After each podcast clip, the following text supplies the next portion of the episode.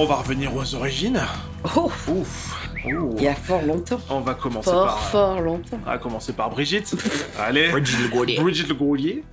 J'aimerais bien revenir sur euh, le milieu social dans lequel tu as grandi un petit peu, dans, dans quel univers tu as grandi? Euh, dans mon univers, il, alors. y a, il y a jadis. Il y a... Comment vous racontez? Il y a fut un temps. Non, mais moi, parce que non, tu- je suis, d'un, tu- je suis tu- issu d'un milieu ouvrier. En fait, Voilà, mon père était euh, euh, ouvrier spécialisé chez Citroën. Il était ajusteur.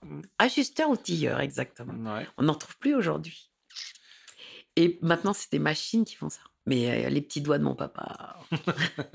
et ma maman travaillait au métro. Voilà. D'accord. Et euh, C'est pourquoi je ne prends jamais le métro. tu as grandi en région parisienne? J'ai grandi, à- je suis née à Paris et j'ai grandi à Paris. Ok, très bien. Et puis en, en- en proche banlieue aussi, parce que j'ai un peu habité euh, Stein-Saint-Denis. Je suis allée au lycée de Saint-Denis d'ailleurs. Et donc ce, ce milieu ouvrier, c'est ce qui t'a amené ce côté un peu euh, engagé dans tout ce que tu aimes, côté artistique ou- Ben certainement, ouais. Ouais. Tu sais, euh, pff, moi j'ai, euh, ouais, j'ai vu mes parents bosser comme des fous, jamais avoir ce qu'il faut pour finir la fin du mois, avoir des mômes, avoir pas, pas ce qui- jamais, pff, jamais de loisirs, jamais de vacances, jamais de, Ouais. tu vois? Euh, on habitait au bord de la, euh, au bord de Paris, euh, dans ce qu'on appelait la zone, où on était les zonards. Aujourd'hui, ça serait les banlieusards, tu Oui, vois, ouais, ouais. les gens de cité. Donc, on était un petit peu une frange. Vraiment, quand tu dis frange de la société, c'était vraiment dessiné, c'est-à-dire euh, tout autour de. Paris, il y avait la frange de la société, nous. Et, par exemple, pour aller à l'école, il n'y avait pas, il y avait pas de, de bitume. Ouais. Toi, on était obligé de traverser la zone euh, qui était un terrain vague, qui était génial pour jouer. euh, C'était euh, la liberté, la grande liberté. Je pense que ça nous a donné cette liberté de caractère, en fait. Hmm. Parce qu'on était libre. Et a- alors qu'on habitait une ville, une grande ville. Et euh, pour aller à l'école, eh ben, il fallait traverser la zone à, pied. Et donc, la, la zone, ben, quand il pleuvait, comme aujourd'hui, par exemple, Oui. c'était c'était plein de gadous. T'arrives à l'école, les zonards, ils avaient de la merde aux pieds. Voilà. Ils avaient de la gadoue. Et nous, euh, on était les gadouilleux, quoi, les sales, les, les crados. Les pauvres, Les en pauvres. fait, finalement. les pauvres. Et dans ces conditions, à l'école, ça se passait comment?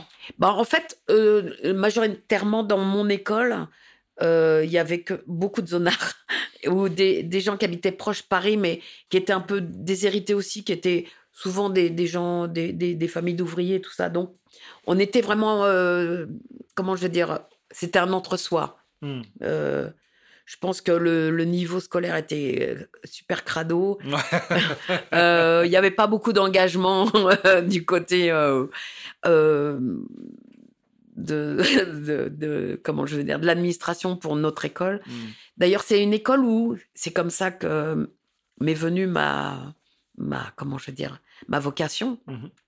C'est une école dans laquelle euh, s'arrêtaient les gens du cirque Ouais. quand euh, les enfants du cirque arrivaient à Paris, comme l'école est obligatoire en France, et tant mieux, euh, les enfants du cirque étaient obligés d'aller à l'école du coin, etc. Et l'école du coin, c'était nous.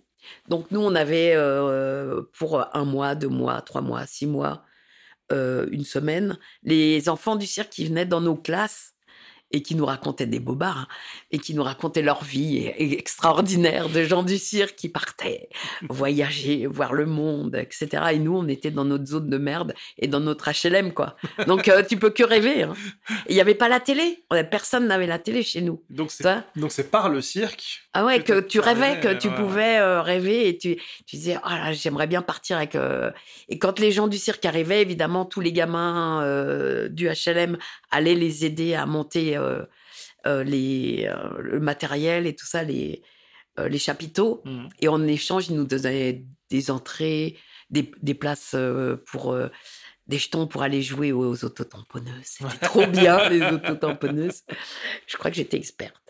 Euh, et tout ça. Et euh, c'est euh, voilà. Et après, ben, on n'avait qu'une envie, c'était de partir avec eux, quoi. Pour rêver, pour aller ailleurs, pour euh, fini pour sortir de ce. c'est- C'était un gouche, quoi. Et- t'en es sorti, t'as fini par faire du cirque à l'arrivée? Ouais, j'ai fait, Ouais. ouais, mais grande. Euh, parce que à l'époque, tu sais, on te disait euh, beaucoup, euh, ben, quand t'es une fille, t'es- c'est pas, le cirque, c'est pour les garçons. Ouais, c'était plus marqué, ouais. Et il y avait très peu de. Enfin, il y en avait pas. Il y avait pas de clowns euh, Mm. femmes. Et quand j'ai été grande, en fait, il y a Annie Fratellini qui a ouvert l'école du cirque à Paris, euh, porte de la Villette. Et euh, mais je me suis dit, Annie Fratellini, c'est une femme, c'est un clown. euh, Il y a plus de raison que, que j'hésite, quoi, toi. Et je suis allée euh, dans son école du cirque et je me suis éclatée. Je me suis dit, ben, c'est ça, euh, c'est ça, c'est ça ma vie, quoi. De, du cirque, tu es allé sur les planches de théâtre? Oui, on est venu me chercher parce que, bah, je- à l'époque, j'étais petite. Oui, c'est vrai que tu as grandi depuis. Ouais, Là, c'est Au moins, au moins Et ça. Au moins. Au moins ça. ça Ah ouais, au moins. et, euh, et du coup, on est, et on est venu me chercher pour jouer les enfants, justement, pour jouer les petits personnages un peu, un peu rigolos et tout ça. Je devais être un petit, un petit schtroumpf, hein. je sais pas, Mhm. euh, euh, la tronche que j'avais. C'est con parce que du coup, il n'y a pas d'image, il n'y a pas de film, il a, n'y a rien de cette époque-là, quoi. T'as t'as pas de repère. euh. Yves, il a fait des. Mon mari, il a fait des, des photos de l'époque, mais il faut qu'il les retrouve un jour dans ses casiers, mais il doit pas y en avoir tant que ça. Donc, on passe au théâtre. Ouais. Et comment on en arrive à faire du doublage? Eh ben, au théâtre, je jouais des beaucoup de d'enfants, de personnages un peu particuliers, euh, et je jouais euh, Louison dans le Malade imaginaire où c'était une petite fille, et les spectateurs étaient persuadés que j'étais une petite fille en fait. J'avais vraiment la, la la tronche, la voix, etc. d'une petite fille, et ils cherchaient une vraie petite fille pour faire une pub. Et voilà, et, de là, ben, on, ils sont venus me chercher à la fin, ils ont vu que j'étais une adulte, ils ont dit, merde, euh, mais bon, euh, ça va le faire. Et, et puis voilà, j'ai commencé à faire cette pub pour Amnesty International. Et il se trouvait qu'en même temps, il y avait quelqu'un qui s'appelle Jackie Berger, que tu connais très bien, qui a, qui a fait beaucoup de voix d'enfants et qui est une comédienne géniale, qui est une de mes préférées en doublage d'ailleurs. Ah, atterrissage fumant. C'est pas de la tarte. Demi-lune, en avant toutes. À tes ordres, Dr. Jones Accroche-toi à tes bretelles. Faites attention à mon poisson rouge, j'y tiens, il s'appelle Abraham C'est la première fois que je vois un poisson rouge noir. Rassurez-vous, lui, c'est la première fois qu'il voit un homme blanc. Oh, regardez cette lumière, on dirait la fin de la forêt. Doucement, ne cours pas, Esteban. Oh Vite, je suis débarqué, passe-moi le ballon, cette fois personne ne m'arrêtera, dépêche-toi, passe-moi le ballon. De toute façon, je réussirai pas à aller beaucoup plus loin tout seul. J'ai un plan. Merci, mon Dieu. Dis-moi. Voilà. Les filles aiment les musiciens, pas vrai? Hein? Il y a un super concert à l'école à la fin du trimestre et Johanna chantera. Alors si j'arrive à faire partie du groupe et que je joue absolument divinement, il y a des chances pour qu'elle tombe amoureuse de moi. Et Jackie partait, elle avait beaucoup bossé. C'était mon aînée, hein, me- ma grande aînée. Et euh, Jackie partait faire le tour du monde parce qu'elle voulait faire une petite pause. Elle avait fait beaucoup, beaucoup, beaucoup de doublage. À l'époque, il y avait une ou deux nanas qui faisaient les voix d'enfants. C'était tout, quoi. Ouais. Et euh, puis elle, elle, était tellement excellente que ben, tout le monde la prenait. hein. Même Comancini, quand il faisait des films, euh, il disait Je veux Jackie Berger, quoi. Tu vois. Ouais, ouais. Euh, c'est Kramer contre Kramer, c'est tout ça. Enfin, elle a fait des trucs ma- magnifiques. Et les Bergman et tout ça, c'est Jackie Berger. hein. Ouais. Quand il y a des enfants, Alexandre, c'était comment ce film Alexandre contre Alexandre, Alexandre, je sais plus. Enfin bon, Bergman, euh, C'est c'est la pionnière absolument des, voix d'enfants. Ouais. Ah ouais. Et, euh, et Jackie partait faire le tour du monde. Et euh, ben, le problème, c'est qu'elle laissait des, des séries en, en plan. Il y avait plein de gens qui, qui étaient dans la, dans, dans la synchro, en fait, qui rêvaient de, de prendre sa place et tout ça. Et je ne sais pas comment ça s'est passé. Jackie a entendu ma voix dans une des pubs ou un, un des trucs que j'ai fait.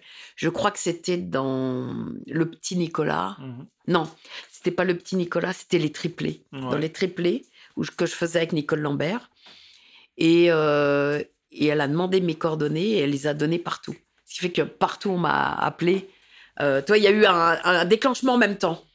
D'accord, ouais. Et, et- et j'ai vu dans votre parcours que souvent, vous l'une remplaçait l'autre. Oh, bah oui, Voilà. ouais. oui. Euh, Parce qu'en fait, on avait vraiment, euh, réellement, on a un, un timbre très, très, très, très proche. Euh, Jackie va plus loin que moi dans les ados. mhm. Euh, elle fait mieux les ados que moi. Et je crois que je fais mieux les tout petits qu'elle. Ah ouais, Tu vois, Donc, voilà. Il y a une palette plus large. ouais, euh, c'est marrant. hein. Moi, Ouais. je suis allée plus dans peut-être dans les aiguës, elle plus dans les graves. Mais euh, réellement, euh, ça fait euh, souvent on voyait pas la différence entre nous deux quoi. Après, on a presque la même façon de parler.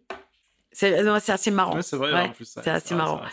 Et donc, euh, ben voilà, donc c'était facile quand il y en a une qui manquait, ben on appelait l'autre, etc. Elle est venue souvent me remplacer dans Dragon Ball. Tiens, d'ailleurs, j'ai une, j'ai une anecdote par rapport à ça. Tu te Ouais. rappelles Enfin, pas, pas euh, directement, mais euh, tu te rappelles, il y a 6-8 mois, on a passé des essais sur un Ah oui. dessin animé. euh, et on savait pas qu'on était sur, sur, le même, sur le même truc. Et donc, euh, le, le DA lui avait fait passer des essais sur toutes les filles. Oui, Et puis euh, moi, il me fait passer des essais sur euh, euh, tous les garçons. Et puis après, il me dit ah bah tiens c'est marrant, vas-y essaye les filles, essaye le, vieux, essaye la vieille, parce qu'il me connaissait pas, tu vois. Et donc je fais, je fais la vieille, je fais une petite pétasse, je fais une petite gentille, une petite mignonne, un petit gentil, un petit mignon. Enfin tu vois, je fais vraiment un peu tout. Et et là en fait, il écoute le truc et il dit attends, je vais le pitcher un peu. Il pitch ma voix pour que ça soit un peu plus féminin. Et en fait, il a comparé il a aux essais de Brigitte, Il superpose sur mes essais. c'était identique, Ah ouais complètement identique. En pitchant ta En voix. Ouais. pitchant ma voix Ah ouais. à peine, on avait exactement joué pareil, C'était la même euh, diction, même diction, les mêmes arrêts, la même hauteur. C'était, on aurait pu quasiment superposer la piste l'une sur l'autre. euh, la même façon de parler. C'est c'est incroyable. hein. c'est pas mal ça. Ouais. Ah, Ouais. C'est assez C'était rare. hein. complètement dingue. Alors qu'on est passé à 3 heures d'intervalle. Toi, Oui, tu avais ouais, fait les le euh, matin il m'a pas à 11 heures entendu le moi, faire et moi, je suis moi, je l'ai passé pas à entendu le 17 heures. faire. C'est lequel des deux qui est pris alors Eh ben, Euh, tous les deux. Mais pas sur les mêmes personnages. moi, Ah, sur, moi c'est sur bizarre. des garçons et euh, je fais tous les tous les gens euh, zinzin de, de la série de dessin animé parce que le le pro- le, le, le réalisateur il, il m'aime bien je crois et puis euh, et puis toi je crois que tu fais une une ou deux personnes Ouais, je fais deux, trois petits garçons. Après tout ça, tu, tu atterris dans Dragon Ball. Ouais. Euh, ben, comment ça se passe les débuts? Parce que tout le monde connaît la série, Mhm. tout le monde bah, voit Super, a, a également vu euh, pour, euh, allez, on va dire les plus vieux, euh, on, on se souvenir des années 90, euh, du Club Dorothée, etc. Mais la série commence dans les années 80. On est quand même très loin des méthodes du doublage d'aujourd'hui. C'est encore un autre univers. Ouais, et vrai. comment ça se, se passe Eh bien, en fait, je pense qu'au début, on me fait faire des essais. Euh, bah, Jackie devait être certainement sur les essais, euh, tu vois, euh, devait être euh, 3-4. À l'époque, euh, il demandait pas des essais comme aujourd'hui avec 70 personnes, toi. Il euh, c'était le doubleur qui choisissait en disant, bah, pour ce personnage, euh, je vois très bien lui, lui ou lui, quoi. Puis voilà, on, on s'arrêtait là. J'ai été choisie sur Petit Goku. Je ne saurais pas te dire ni par qui ni comment. Et puis, euh, puis on a commencé, on a fait une, une petite équipe. Il y avait déjà Éric Legrand, Céline Monsara, euh, Pierre Trabot. Euh, il y avait certainement à l'époque euh, Georges Atlas qui faisait le, la voix le off, narrateur le ouais. narrateur. Mm. Et puis je crois que c'est tout. On a commencé comme ça. Peut-être comment elle s'appelle euh, Merde, euh, qui faisait Krillin. euh, Euh, Claudie euh, Claudie Chantal. Claudie Chantal ouais. Claudie Chantal. Tu es très rapide à ce que je vois. J'ai bien failli me laisser avoir tout à l'heure. Tu as esquivé mon attaque avec une adresse remarquable. Et voilà, je pense que c'était que ça au, au départ. Et puis on est parti euh, là-dessus et euh, on découvre ce petit personnage. Je savais pas si c'était un petit singe Mm. ou si c'était un petit garçon tu vois, on savait rien parce qu'il n'y avait ouais. pas les mangas papier, il y avait rien Oui, il n'y avait aucune bible. Aucune, euh, cu- il n'y avait pas internet. Oui. Donc ouais. on pouvait pas se renseigner en disant tiens qui est Dragon Ball Ce qui pouvait expliquer peut-être. Toriyama inconnu Ouais, au, voilà. au bataillon, toi. Ce qui pouvait expliquer peut-être des erreurs, des fois de, de, de trad ou de raccord entre certains épisodes. Alors non, ça c'est autre chose. c'est autre chose. Ouais, les erreurs de trad. Imagine-toi, euh, aujourd'hui, il y a des dessins animés qui viennent de, je sais pas moi, de Tombouctou. Ouais. Voilà. Personne ne parle le tombouctien. Ouais. C'est pas mal, bien, que je c'est dis. bien. ouais, ouais. Donc, on va demander euh, là-bas à avoir une traduction s'il y a quelqu'un là-bas qui parle à peu près anglais ou italien ou Ou, italien euh, ou espagnol, espagnol. Enfin, une, une- il parle pas français. Donc, euh, c'est, ma- c'est- j'ai pris de mauvaises, euh, un mauvais exemple, parce que je crois qu'à Tombouctou, tout le monde parle français, mais c'est pas grave. Mais euh, non, mais toi, un, un- un pays qu'on connaît même pas aujourd'hui, qu'on on, on connaît pas bien, euh, on sait on a déjà entendu parler, mais on ne sait pas trop comment vivent les gens là-bas, ni on rien. connaît pas la langue ni on la connaît culture. pas la langue ni la culture. Ce ces gens-là, ils nous font une traduction en anglais euh, euh, à leur sauce à eux parce que eux-mêmes Ils parlent très mal anglais. très- parlent très mal anglais. Et ici, on va demander à un adaptateur de prendre ce texte anglais, de prendre Ouais. la version originale dont ils ne parlent pas la langue Ouais, et d'essayer de faire une traduction en français et une adaptation en français.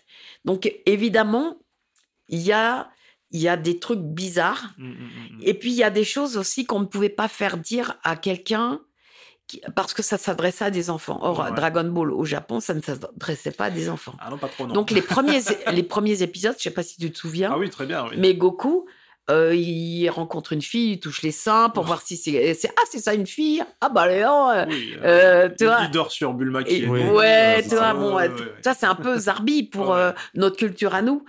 Euh, après, quand on a compris d'où ça vient, pourquoi, comment, etc., euh, c'est plus facile. Mais on avait zéro clé. Ouais, ouais. Donc, euh, du coup, les, les adaptateurs, je pense, c'était une adaptatrice d'ailleurs à l'époque, elle a fait du mieux qu'elle a pu, Bien mais sûr. elle n'avait rien Elle pour l'aider. Elle n'avait pas les bonnes conditions. Voilà. ouais. Ouais, ouais. Et il y a des moments, elle disait, ben, il dit chameau vraiment, ou il dit, euh, euh, ou c'est autre chose, tu vois. Euh, et ben, c'est euh, 40 ans plus tard, on dit, oui, oui, il disait bien chameau. Alors c'est marrant parce que sur les euh, DVD ou les Blu-ray plutôt euh, de des rééditions de Dragon Ball, Ouais. euh, en fait ils ont gardé évidemment euh, la version française, Ouais. mais ils ont ajouté euh, les scènes qui avaient été censurées à l'époque en français.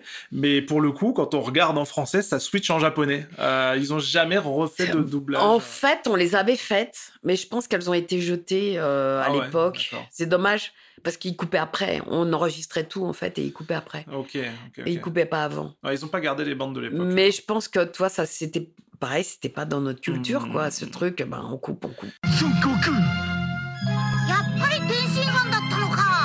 Et t'imaginais, euh, dans les années 80, partir sur une aventure de 40 ans maintenant ah, Mais non, euh, pas du tout. Pas du tout. On, a fait ça comme on aurait fait autre chose. Hein. Mmh. Et, et moi, j'ai réalisé réellement lorsque je suis allée au Japon. Voilà, j'allais y venir, ouais, ouais, ouais.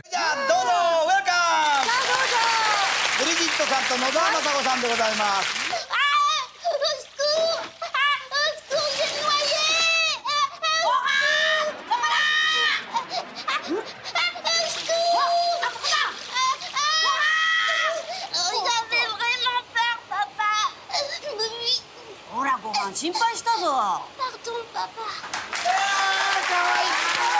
トレビアン Quand, euh, quand on m'a appelé pour venir au Japon euh, rencontrer mon homologue, là, j'ai compris parce que j'ai vu euh, des Goku partout, des Dragon Ball sur tous les murs, sur tous les livres, sur toutes les assiettes, sur euh, de- tous les cafés. euh, euh, Dragon Ball est partout, partout, partout. Hmm. Les autobus, les taxis, les... Ah bah, c'est c'est assez dingue parce que là on, y allait il y a pas très très longtemps Et et oh, euh, j'avais un t-shirt Dragon Ball, les gens m'arrêtaient quoi. Ah ouais Donc c'était euh, ouais, ouais. Ah, c'est dingue. très, euh, Ah ouais, mais ça m'étonne pas. hein. Et, euh, et ah non, mais c'était dingue. Et du coup, j'ai réalisé à quel point c'était important ce qu'on était en train de faire.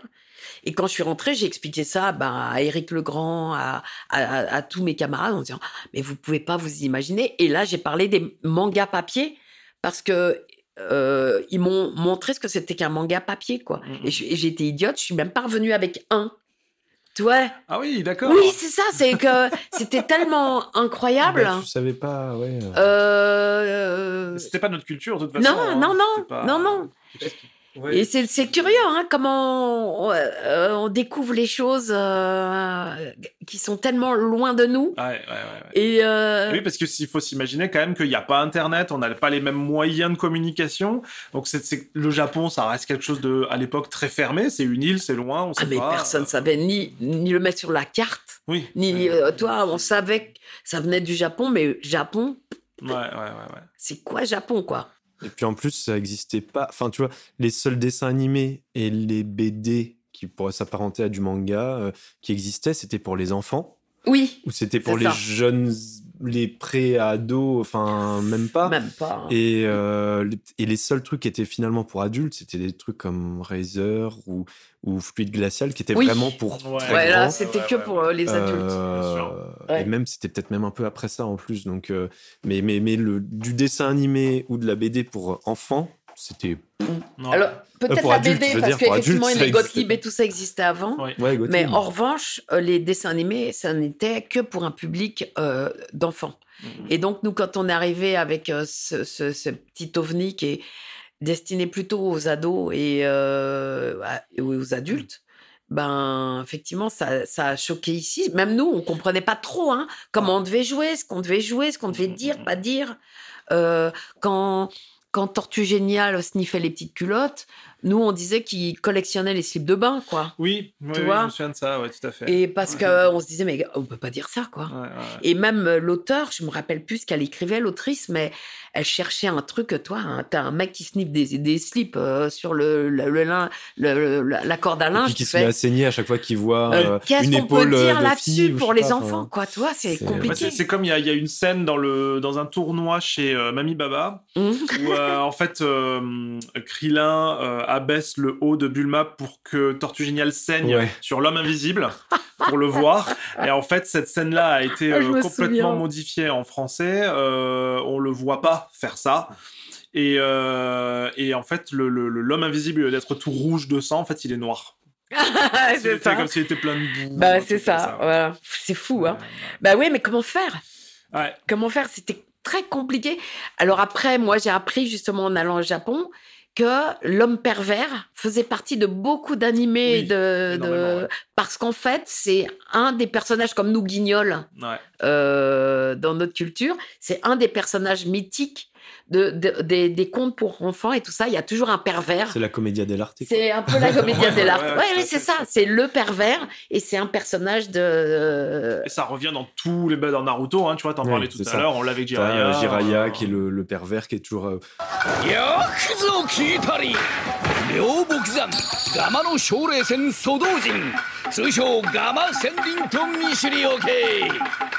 Ou ou son, son maître qui est toujours avec son livre avec Oui. les femmes. Enfin, Ouais, bon, c'est ça. il y a... toujours, Oui, c'est euh, ça. Même, même Tortue oui. Géniale, il regardait les, les livres, les livres de cul, hein, tu vois. c'est ça. Et en fait, euh, c'est un personnage qui n'existe pas, nous, dans notre culture, le pervers. Mm. Et pourtant, Omar, ça, ça serait utile justement pour euh, les jeunes gens, dire bah attention, il y a des mecs qui sont chelous et faut, faut peut-être t'éloigner d'eux. C'est pas Ils peuvent, euh, ouais. Alors, ce qui était marrant là, c'est que quand même, c'est Tortue Géniale. C'est quand même notre maître Oui, qui est le pervers. C'est Ouais, un ouais, peu ouais, compliqué ouais. à comprendre pour un enfant. hein. c'est difficile. Hein. En même temps, je trouve que c'est pas mal de montrer que le maître euh, peut, être- enfin, et A des- reste, a des reste défauts. humain, reste Ouais. humain, tu vois. et, euh, À des reste, défauts. Et alors du coup, c'est- marrant Je parce sais que pas comment les enfants l'ont pris d'ailleurs, ça. ah, alors ça, moi à l'époque, je pense que je m'en rendais pas compte. Et c'est ça. enfant. Je me rendais pas trop compte de ça, ça faisait sourire. Mais on avait aussi, euh, faut se souvenir hein, de la société française même à ce moment-là. Euh, on était, euh, on disait plus de choses, on était euh, heureusement, malheureusement, ça, j'ai pas d'opinion sur la question, mais plus ouvert aussi sur Ouais. ce genre de sujet-là.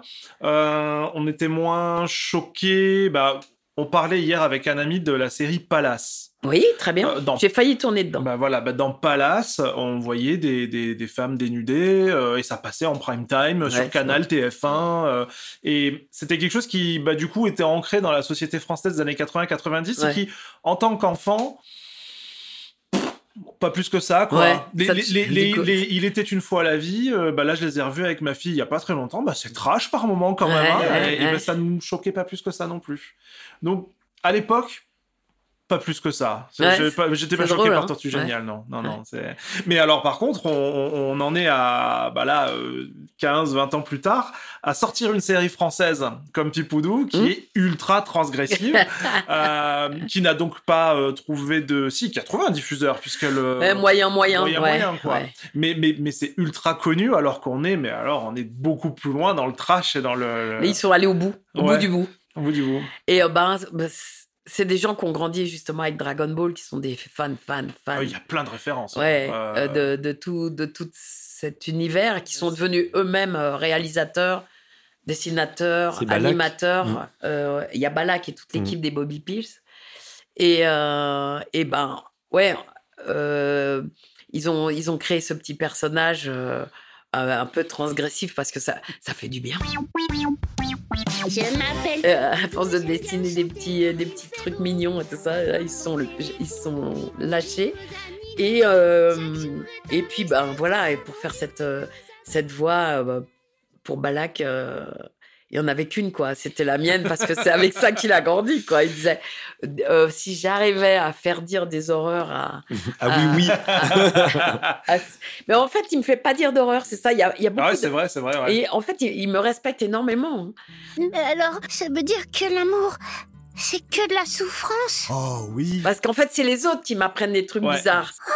Super C'est une carte de Strubal, mon correspondant étranger Moi, j'aime pas les étrangers Mais voyons, gros costaud, faut pas être raciste, c'est nul Bon, euh, je suis pas raciste C'est juste que je dis que les étrangers, bah, ils sont pas comme nous Mais moi, je pose que des questions tout Mais à c'est fait. c'est euh, super rigolo de se dire que dans une société où maintenant on fait vachement plus attention à ce qu'on Mm, dit, mm. à ce qu'on montre, alors à l'inverse, on a des trucs qui sont beaucoup plus barrés. C'est ça. C'est, euh, Mais en fait, euh, c'est euh, ouais, c'est ça. Et on, on s'est rendu compte, grâce à ben, à cette génération-là aussi, que euh, on, on peut faire du dessin animé pour adultes. hmm, Euh, ça a commencé avec les, les Miyazaki, avec. Porco Rosso et tout ça. Mais euh, c'était pas gagné parce que même c'était diffusé en France encore pour les enfants. hein. Alors que tu dis, mais non, pas du tout, c'est pour adultes. pas pour les enfants. Toi, Princesse euh, Mononoke, euh, Bah, c'est euh, voilà, pas pour les enfants. ça, un, un gosse de 5 ans, quoi. bah non. Ou de 8 ans même. Ouais. Et toi, il y a, il y a eu toujours un, euh, un truc pas très bien compris des diffuseurs à, à ce niveau-là. Et aujourd'hui, c'est clair, les, les créateurs ont envie de faire des choses et pour les enfants et pour les adultes. Bien et sûr, ouais. les, les différencier, et même en BD. Hein. Ah bah c'est tu vois tu, tu, tu dans un épisode précédent précédent de backstage on a discuté avec euh, Alexis qui s'occupe du studio Fortich Ouais. donc qui ont sorti Arkane Ouais, récemment ouais. Euh, eux leur euh, leur cam c'est de l'animé pour adultes Voilà. Euh, voilà c'est vraiment on part dans un créneau qui est très spécial enfin qui, qui est très ouvert à plein de gens hein. Bien sûr. mais euh, voilà on fait pas des choses euh, mignonnes Oui, c'est ça, gentilles c'est beaucoup plus sombre, Voilà, c'est assez cru. euh, Bah oui, ouais, ouais, on peut dire les choses, euh, on parle d- d'autres sujets. Hmm. Il y a des Euh, horreurs, on voit les méchants, des vrais méchants. oui des- voilà ouais, il y a de l'injustice ouais, c'est ça. Mais c'est voilà, tu- du coup tu développes le, euh, tu, tu développes ton histoire autrement. quoi. ouais ouais ouais Et ça fait du bien. Bah oui, ça change un peu, Ouais, hein. ouais. Bon, on va passer un peu à Louis quand même, parce que euh, là, on l'entend pas assez. ouais. Euh, dans mon coin, il faut faire sa promo un peu. euh, Ça Ça Ouais. m'intéresse à Non, moi. oui. Je pense que la réponse est toute trouvée, mais qu'est-ce qui t'a amené à la comédie, Louis? Oh bah, pff, rien, hein, tu sais, j'ai fait pareil que papa, ah, maman, et puis c'est tout. hein. T'as grandi dans Non. un milieu difficile, c'est affreux. Euh, Ouais, bah déjà, on peut dire que je suis né au bon endroit. hein. Bon, ça c'est le hasard de la vie. je suis né, voilà, et euh, y a, j'ai avec des parents qui sont tous les deux artistes, euh, un papa qui est plus euh, auteur, parolier, euh, et voilà, qui fait des, des, des traductions, des adaptations, etc. Et puis euh, une maman qui est euh, comédienne, euh, qui a- Elle essaye. qui a laissé- Elle essaye.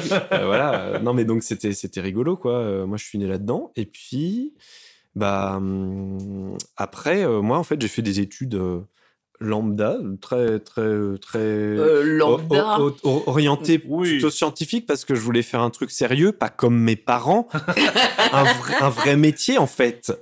Mais, Ouais. mais alors, comment ça se fait que. Pas trop lambda quand même, je trouve. Ouais, parce qu'on va en parler de ça, mais euh, comment ça se fait que tu, tu grandis donc dans cette famille Ouais, d'artistes, en fait, tu ouais, commences à faire du doublage enfant, Bah c'est ça parce et tu qu'en bascules fait, dans la euh, science. Bah en fait, je sais pas, j'ai été amené de temps en temps, tu vois, euh, à être avec euh, maman dans des dans des sessions euh, de radio ou de ou de doublage ou des trucs comme ça, juste comme euh, spectateur, tu vois, juste comme ça, euh, parce qu'elle avait un un, un, un- un plateau à euh, je sais pas à 17 heures euh, après l'école et puis je venais avec toi euh, c'était sympa je voyais ça j'aimais bien voir en plus tu vois des nouveaux dessins animés tu Ouais. vois ou des films ou des trucs c'est rigolo hein c'est il y a plein Et de gens qui aimeraient voir Oh, ça je me souviens d'ailleurs que tu es venu euh, à Radio France, euh, Ouais. sur France Culture. Euh, Il y avait un réalisateur qui te fait- faisait dire des poèmes. ouais ouais c'est Des ça c'est- poèmes du Liban d'ailleurs. Oh. Ouais, Ah, ouais. ouais, à 4 Il- ans t'étais petit, hein. euh, je crois que t'étais en CE1. Mais, mais d'abord. Et il trouvait que tu lisais bien. Ouais, c'est vrai. Ça, c'est. rigolo. très-. Je pense que c'était le premier truc un peu avec la voix et euh, avec le jeu. Mais après, euh, c'était, ça s'est juste joué en mode bon bah, je viens un peu voir ce que fait maman de temps en temps parce que euh, bah, après on rentre à la maison et puis on fait notre vie. Et puis moi après je vais à l'école le lendemain. Et puis finalement un jour il y a quelqu'un qui qui qui a dit à, à maman je pense bah euh, j'aurais besoin d'une petite voix euh, euh, d'un gamin pour un truc. Euh, tu, tu voudrais que ton fils il essaye parce qu'en plus il est là et tout. Et puis j'ai essayé. Et puis en fait ça m'a plu. Et puis après en fait bah, je crois que c'était pas trop mal ce que je faisais quand j'étais petit donc du coup bah on me rappelle elle répond pas. euh, non, elle, elle répond pas. elle- Non, mais du coup, ça, en fait, ça a marché. Et puis on m'a rappelé. Et puis on me rappelait, on me rappelait, on me rappelait. Et puis en fait, j'ai fait. euh, Bah, du coup, j'ai fait Bambi. J'ai fait, j'ai passé des Je crois que essais pour tout c'était plein de Perrette trucs. Pradier, hein, en plus. Euh, hein, la- T'as pas mon commencé premier- avec euh, Eh oui, c'est vrai. mon- n'importe qui. Mon premier film, c'était avec Perrette Pradier. C'était Little, Little Manhattan. J'étais en train d'observer Rosemary et je ne savais plus euh, où j'habitais. C'est une fille. Je, je suis censée détester les filles, ne pas avoir le trac. Perrette, elle me dit, tu me le prêterais pour faire un truc? Voilà, je lui dis, ça. mais je pense qu'il viendra pas, il est trop timide.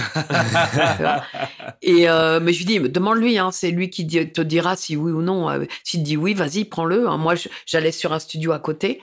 Et je sors du studio, on me fait, mais il est génial.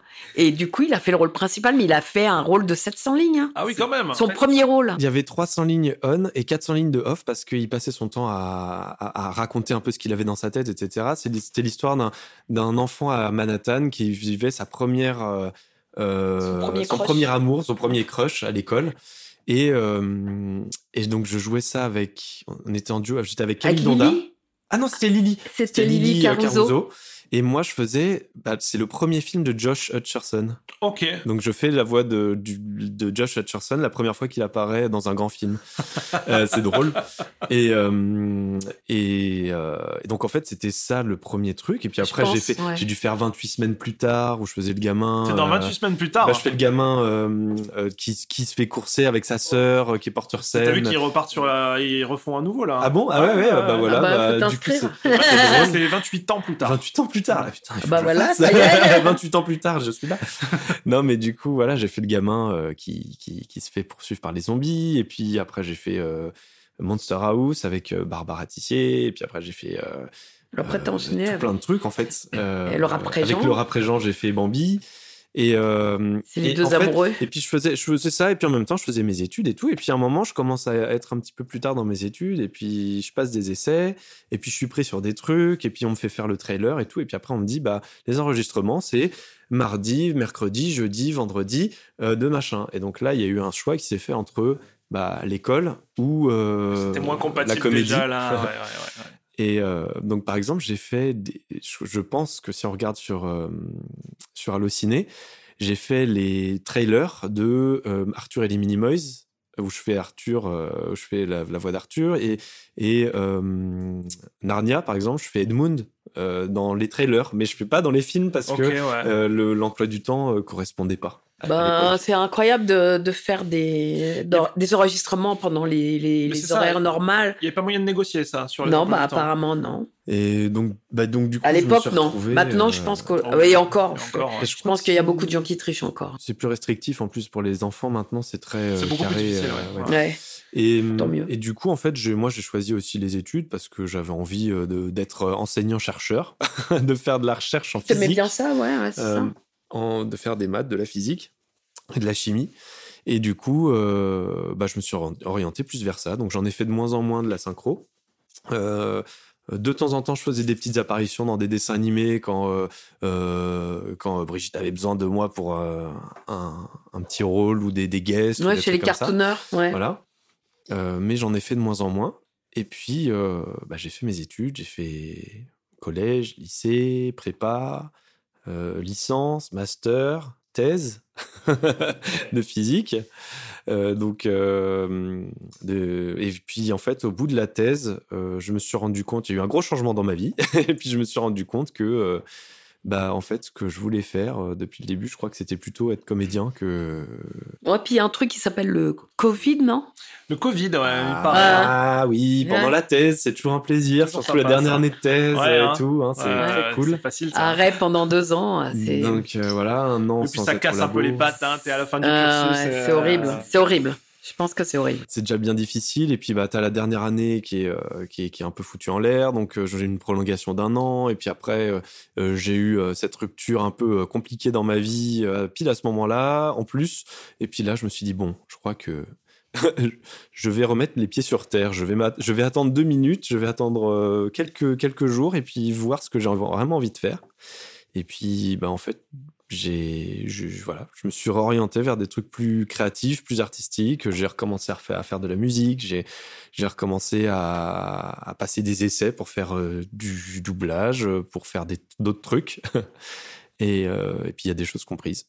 Voilà. Mais euh, est-ce que c'est pas trop difficile de, entre guillemets, revenir dans le circuit alors que pendant un certain temps t'en es sorti? Bah en fait c'est ça c'est un peu parce que euh, bah, les gens euh, nous oublient un peu mais en même temps moi je je sais pas je, je connaissais du coup avec avec toi je connaissais vraiment presque tout le métier à l'époque en fait. Euh, tu vois euh, euh, par exemple Hervé Grull euh, Adrien Larmande euh, euh, tous les jeunes du métier en fait je les ai connus on avait quasiment le même âge et puis Ah, on, tu, on était ensemble Hervé Euh, euh, ah oui on, bah s'est- on s'est connus quand j'avais on a tous fait des trucs Ils ont ensemble travaillé on ensemble. a tous travaillé, Ah. Adeline Chetaille, euh, machin, on a tous travaillé ensemble, euh, Camille Donda, euh, je sais pas, il y en a, Ah, Lily ah, Caruso, enfin, il y, en- il y en a tellement euh, de, de, de, de gens avec qui bah, j'ai taffé quand j'étais petit, genre entre mes, euh, je sais pas, 8 et 15 ans, où on a fait des films et des dessins animés et des trucs à l'appel. Et, euh, et puis d'un coup, clac, euh, je, je, je suis passé à autre chose. Donc euh, là, on se retrouve aujourd'hui, c'est rigolo parce que je recommence un peu. Et puis de temps en temps, on se retrouve sur des, des plateaux, on se dit, oh là là, l'autre jour, c'était avec Camille Timmerman, la fille de Barbara Tissier. Oui. Euh, et l'autre jour, on se disait, putain, ça fait combien de temps qu'on s'est pas vu? Et je crois que ça faisait peut-être 15 ans presque, et ou même peut-être plus. Et la dernière fois qu'on avait été ensemble à la barre, c'était euh, quand on chantait le générique de Oui Oui. Tu sais, Ah le oui. oui, vas-y, oui, oui, oui, Ah ouais, ça fait Et ben, on s- les petits oui, oui que t'entends derrière. Ouais, ouais. C'est Camille et Louis. c'est moi. Il y a la fille de Nathalie Holmes aussi. Ouais. Il doit y avoir Emilou. tous les enfants. Euh, tous les enfants de, de, de toutes Bah, ces Emilou, cette t'as beaucoup travaillé avec elle. Bah ouais, ouais, à l'époque. Ah, c'est drôle.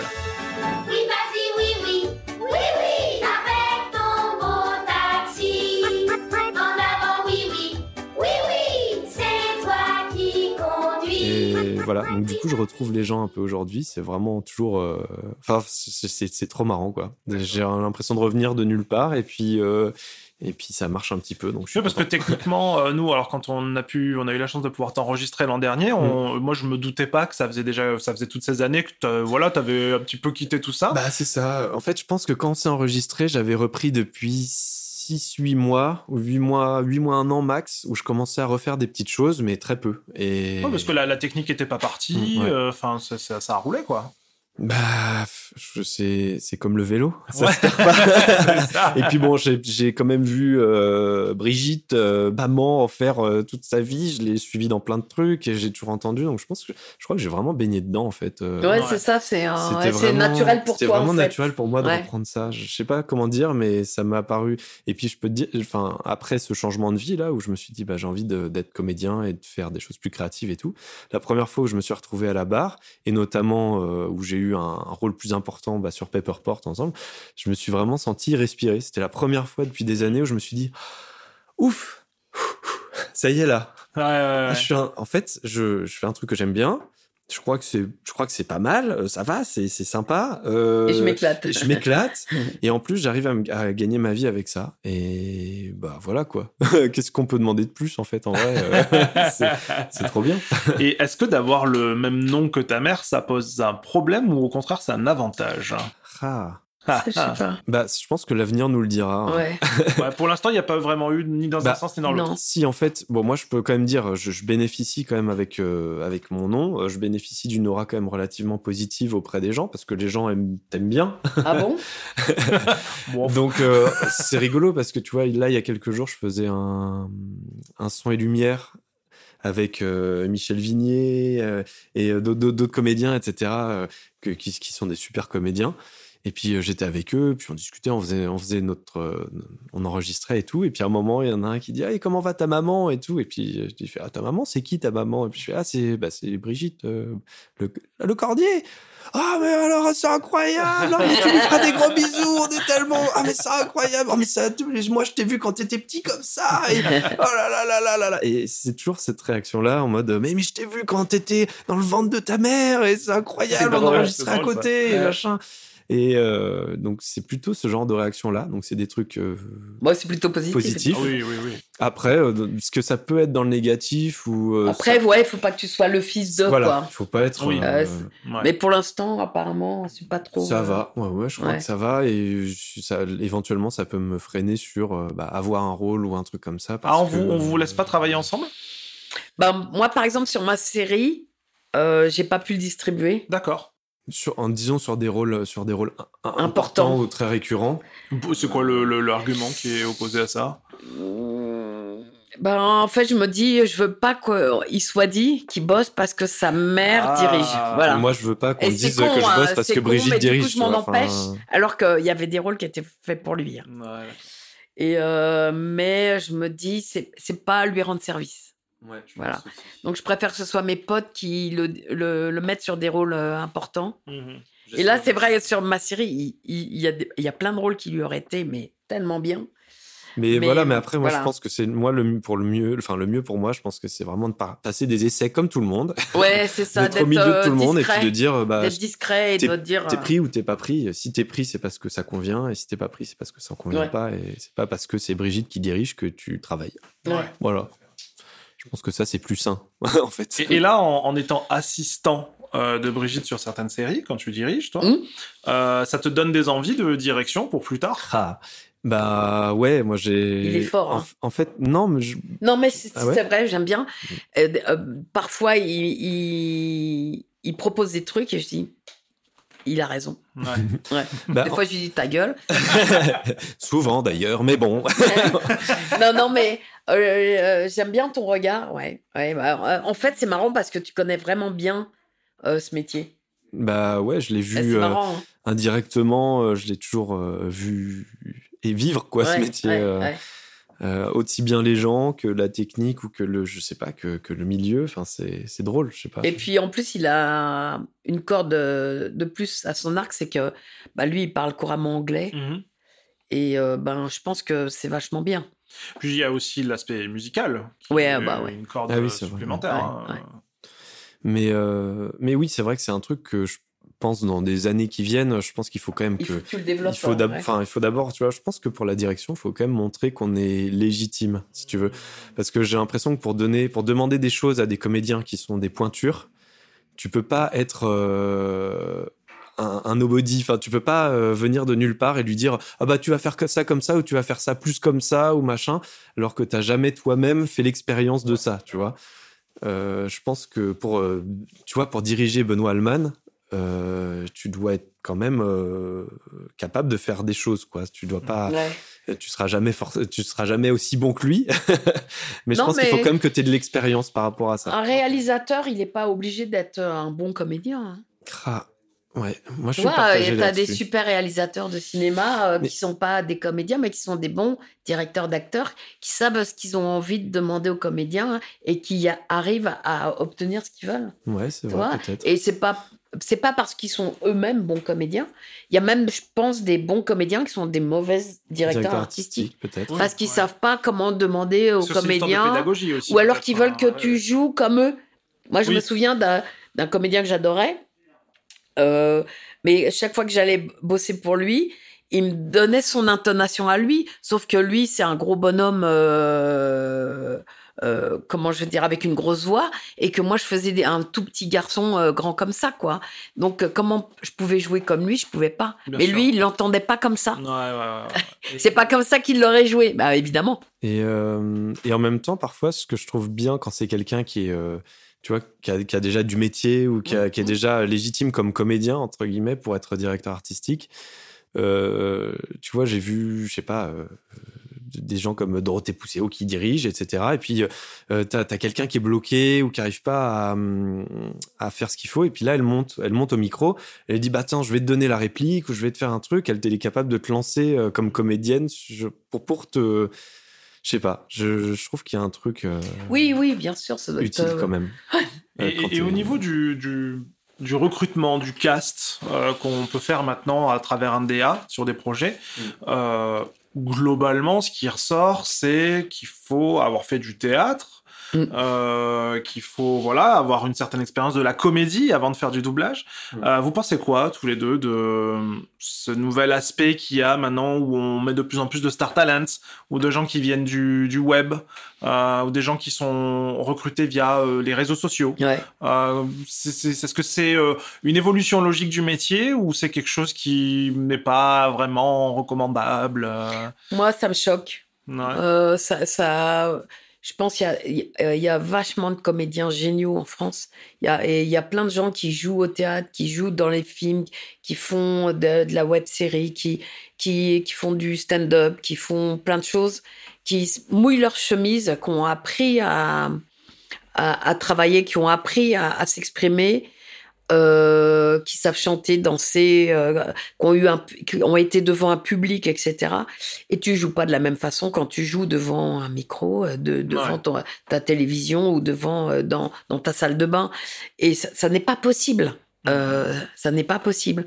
Et moi, ça me choque quand on va chercher des gens sur le web. Alors, il y a des gens bien, effectivement, mais euh, moi, j'ai l'exemple, par exemple, de Jessie.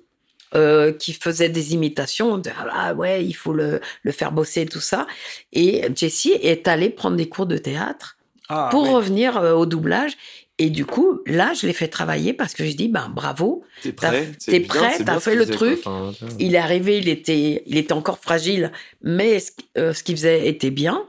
Et, euh, et maintenant, il apprend en faisant son travail, son métier. Ah, tu vois? Ouais.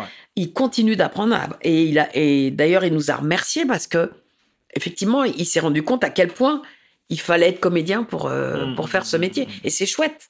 Mais euh, voilà, moi, quand je me retrouve sur une série où euh, il y a un mec ou une nana qui a 2 millions sur TikTok et qui fait de la cuisine ou du tatou, eh ben, ça me fait chier.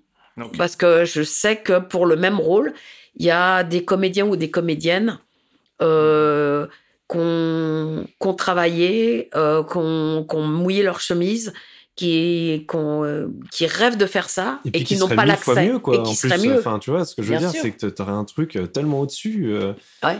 Euh, et puis tellement plus facile à diriger. Et puis, enfin, tu vois. Parce que euh, to- toi, tu as, cette euh, culture, Louis, du, du, bah, du, du web, etc., puisque tu, tu Ouais. gères aussi la chaîne de, de, de Brigitte. Euh, donc, toi, c'est quelque chose aussi qui euh, te paraît pas normal comme Brigitte Bah, Un peu plus ouvert sur la question? Je sais pas, non, moi je, je moi j'ai un peu de problème aussi avec ça. Je trouve ça pas terrible.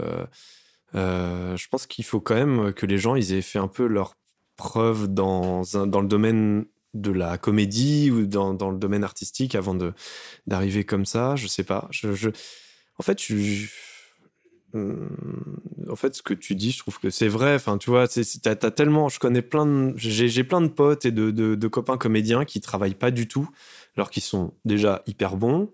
euh, ils ont beaucoup d'expérience. euh, ils, enfin, ils mériteraient euh, ce rôle-là. Pourquoi on mettrait quelqu'un qui vient de nulle part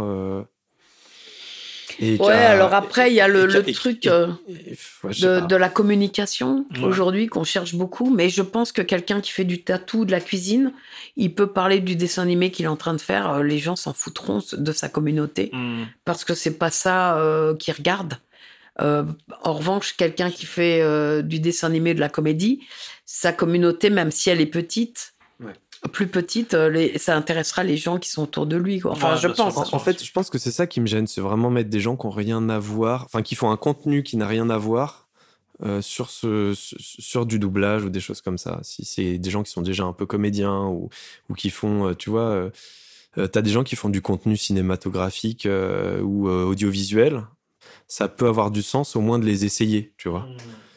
Mais de les imposer parce qu'ils ont des abonnés, je trouve ça pas beaucoup. Enfin, pas. Je trouve que ça a pas grand sens. Et surtout euh, quand le, le contenu n'a rien à voir avec euh, euh, le, le, le, le produit, quoi, le produit que tu vas faire, le produit artistique qui le rendu, quoi. Mm. Et, euh, et pour en venir à, à une dernière dérive qu'on a actuellement, qui voilà, on est vraiment dans l'actualité là, euh, tout ce qui tourne autour de l'intelligence artificielle. Euh, là, il y a une pétition qui circule en ce moment. Bah, vous l'avez relayée d'ailleurs. Mhm. Euh, je pense qu'on connaît votre position sur le sujet, mais est-ce que vous voulez développer un petit peu la protection de, Ben, des artistes en France euh, Oui, je pense qu'en fait, euh, ouais, il faut. euh, je pense qu'en fait, la seule solution par rapport à l'IA, c'est de légiférer, parce que moi, je suis pas contre l'IA, je suis scientifique. Louis dira certainement la même chose de de de, de formation et euh, comment je veux dire, euh, l'IA, c'est un super outil. hmm. Euh, D'ailleurs, on peut s'en servir nous éventuellement quand on fait un montage et qu'il nous manque un, un son ou un ou une- un morceau d'image ou un truc. Toi, ça, en, en tant qu'outil, c'est hyper utile. Ça va te réparer un truc que t'aurais pas pu faire toi-même ou qu'aurait été difficile. Euh, je pense que quand on est chirurgien aussi, on peut utiliser l'intelligence artificielle pour euh, opérer ou pour faire des choses qui euh, plus précises, etc., qui, sont extrêmement utiles. Mais nous, dans notre métier, on n'a pas besoin de ça pour euh, nous remplacer, quoi. Pour euh, voilà. Donc je dis là-dessus, il faut légiférer, il faut qu'il y ait une loi qui dise que, eh ben, euh, on peut pas utiliser une une voix. euh, euh, une IA pour remplacer un comédien, pour remplacer un humain en tout cas. Bah, disons que c'est, en fait, ça pose plusieurs problèmes parce que tu as déjà le truc, ok, euh, bah, c'est la facilité. euh, Tu vas, c'est un truc qui demande pas beaucoup de, temps de calcul. Tu fais ça en 20 minutes sur ton, sur, non, allez, en une heure sur ton ordi. T'entraînes une IA avec une, voix que tu gloupes de n'importe où. Tu vas prendre une voix de Brigitte. Tu fais, tu fais une heure d'entraînement d'IA, hop, et puis t'as un, t'as un truc. Quand tu parles dans le micro, ça te fait la voix de Brigitte. Ouais. Bon, donc euh, ça, ça c'est bizarre. Et donc bon, y a, ça pose euh, le problème de, de, de, de la propriété, Propriété intellectuelle, intellectuelle, bien sûr. mais aussi de la propriété, enfin des données personnelles en fait, de l'utilisation des données personnelles, parce que euh, la, la voix de n'importe qui euh, peut être prise n'importe où. Je peux prendre la voix de euh, ta grand-mère qui t'appelle en te disant euh, euh, bah mon petit euh, j'ai besoin de euh, euh, de 1000 euros parce que je ne sais pas quoi Euh, tu lui envoies euh, ces 1000 balles et puis bah en fait euh, c'était pas du tout elle qui t'avait appelé enfin là je dis vraiment un exemple débile hein. mais ça peut être vraiment n'importe quoi comme ça Euh, on peut faire dire n'importe quoi à n'importe qui euh, en politique en, en enfin ce que tu veux quoi ça peut être des trucs horribles et le problème principal, je crois que c'est qu'il y a vraiment, euh, c'est un problème un peu de programmation, on va dire, de, de, enfin, comment dire, informatique. C'est que dans ces IA, il y a aucun contenu qui te, il y a aucun marqueur qui te permet de savoir avec quoi cette IA a été entraînée. Donc, tu récupères une IA sur Internet pour faire dire n'importe quoi sur ton texte, mais cette IA, tu sais pas ce qu'elle contient. Ça se trouve, elle contient ta voix, ça se trouve, elle contient la voix de Brigitte, ça se trouve, elle contient euh, voilà, pour l'instant, il n'y a pas de marqueur concret. Donc, normalement, le RGPD, donc la loi qui est censée protéger les données personnelles, euh, protège tes données personnelles. Enfin, tu vois, en te disant en mode, bon, bah, si on utilise ta voix quelque part, c'est une donnée bi- biométrique, donc normalement, tu dois pouvoir t'opposer à ça. Le problème, c'est que s'il n'y a pas de marqueur pour dire il y a une donnée biométrique qui est utilisée quelque part, comment tu veux protéger ce truc-là? Donc euh, les, les, les voix, euh, enfin l'association Les Voix, le, le syndicat français des artistes, etc., ils sont en train de se mobiliser à fond pour discuter avec euh, bah, les acteurs politiques, donc l'Europe, le, le, enfin, le ministère, GAFA, euh. les GAFA, etc., pour dire, bon, bah nous, en fait, ce qu'on veut, c'est savoir où et quand euh, notre voix est utilisée. Et puis pouvoir dire je suis d'accord ou je suis pas d'accord. Euh, et puis même si on est d'accord, peut-être qu'il faut quand même faire une loi pour dire que c'est pas possible, tu vois, genre. Ouais, euh, bon, c'est ça. Ouais, c'est ça. et voilà. Mais au moins qu'il y ait un truc, des marqueurs qui nous permettent d'identifier euh, cette- l'utilisation des IA. Et puis bah, de se servir du RGPD pour. euh, Puis euh, bon, ça met quand même en, péril beaucoup de métiers. Hein. Toi, les traducteurs, par Voilà. exemple, Ouais, ouais. ils peuvent être traduits par euh, mal, hein, euh, par une IA, et ça fait la rue Michel, et on te dit bon voilà, c'est traduit, euh, machin, et L'écriture, Et les auteurs, en les- ce moment, tu sais, sur la euh, plateforme Amazon, ils sont, ils sont obligés de limiter le nombre de nouveaux bouquins qu'ils vendent à la journée, parce que euh, il y a des gens qui font des bouquins avec l'IA à l'appel et qui vendent euh, qui font des, des, des filières de vente de bouquins Ouais, euh, ça devrait être. euh, faits par il IA. devrait être interdit de gagner de l'argent grâce à l'IA. Voilà, D'accord, c'est ouais. c'est Bah, ça.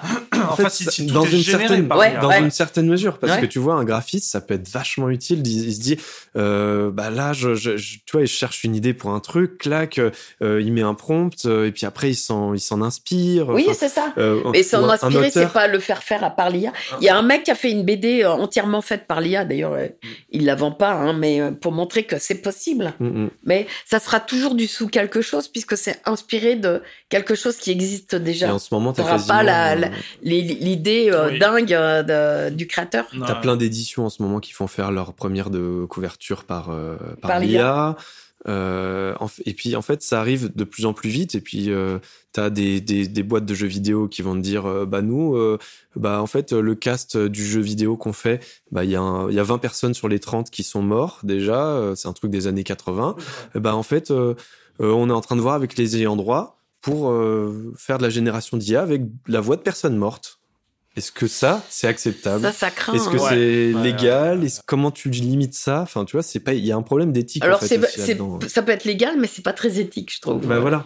Oui, puis ça laisse pas la chance aux gens qui sont là de travailler Bah aussi. ouais, hein.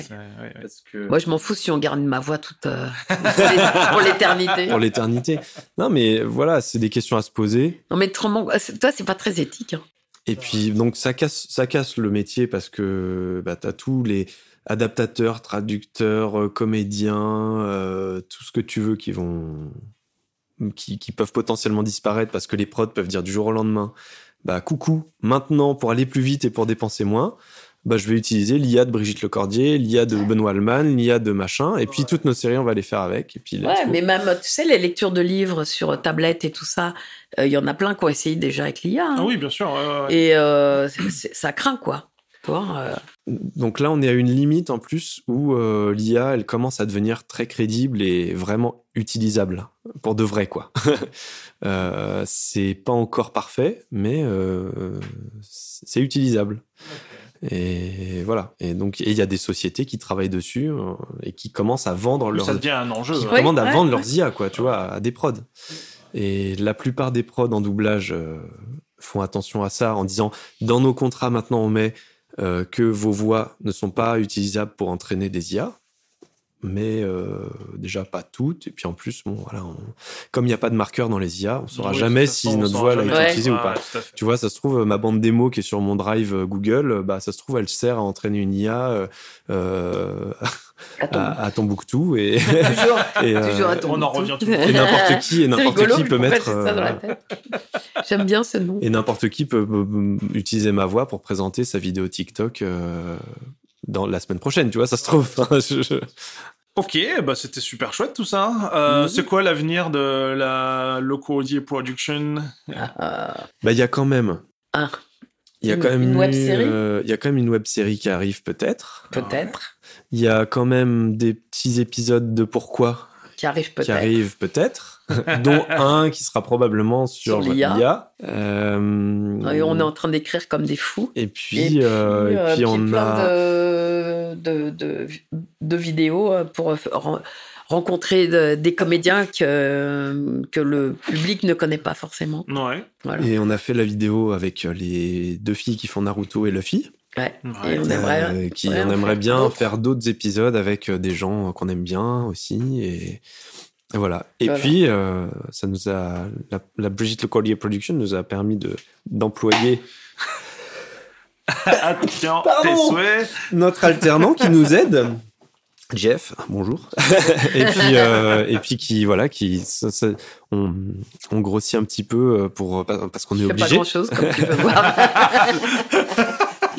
Mais voilà, ça nous permet de structurer les choses et puis d'avoir des gens qui nous aident pour de vrai et voilà. Ça se structure. ouais, Ça ouais, ça se.